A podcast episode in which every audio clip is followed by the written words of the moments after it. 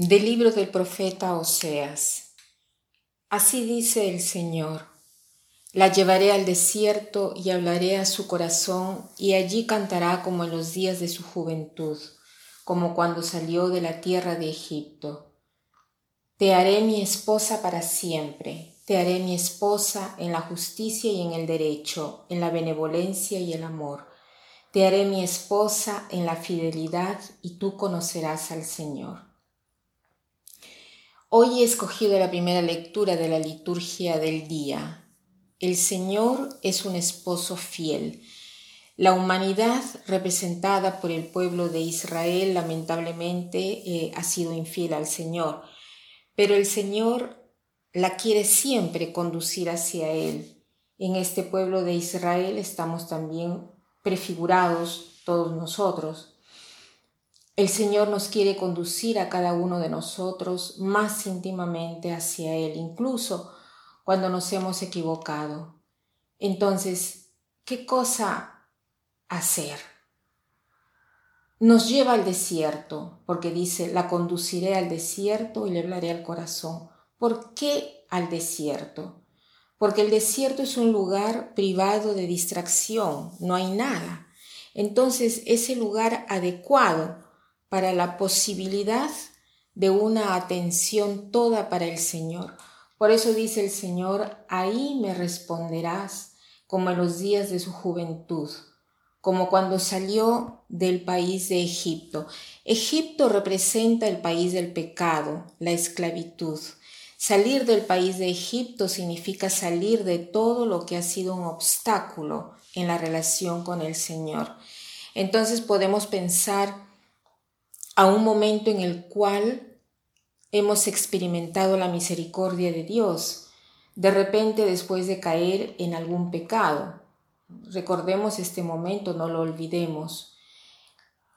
Aquí el Señor quiere hacer su esposa, dice, te haré mi esposa para siempre en la justicia, en el derecho, en el amor, en la benevolencia. Te haré mi esposa en la fidelidad y tú conocerás al Señor.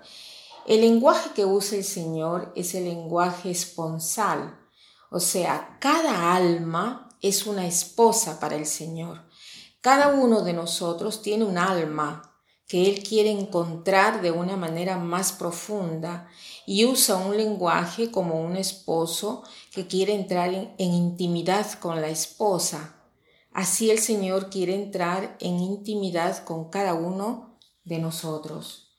Te haré mi esposa para siempre. Te haré mi esposa no por un día, no por un mes, no por un año, no por diez años, por veinte. No, Él quiere un matrimonio auténtico para siempre, para toda la vida. Quiere una relación que dure para siempre. Por parte de Él, Él es siempre fiel. Entonces, veamos eh, un poco nuestras infidelidades hacia el Señor y también hacia nuestro prójimo. ¿Dónde he sido infiel y cómo puedo yo reparar esto? Hay un modo que puedo usar para reparar esta infidelidad. Pensemos en las relaciones más estrechas con nuestra familia, con mi esposo, con mi esposa, con las personas con las cuales vivimos y propongámonos de repente de prolongar un poco más nuestro desierto.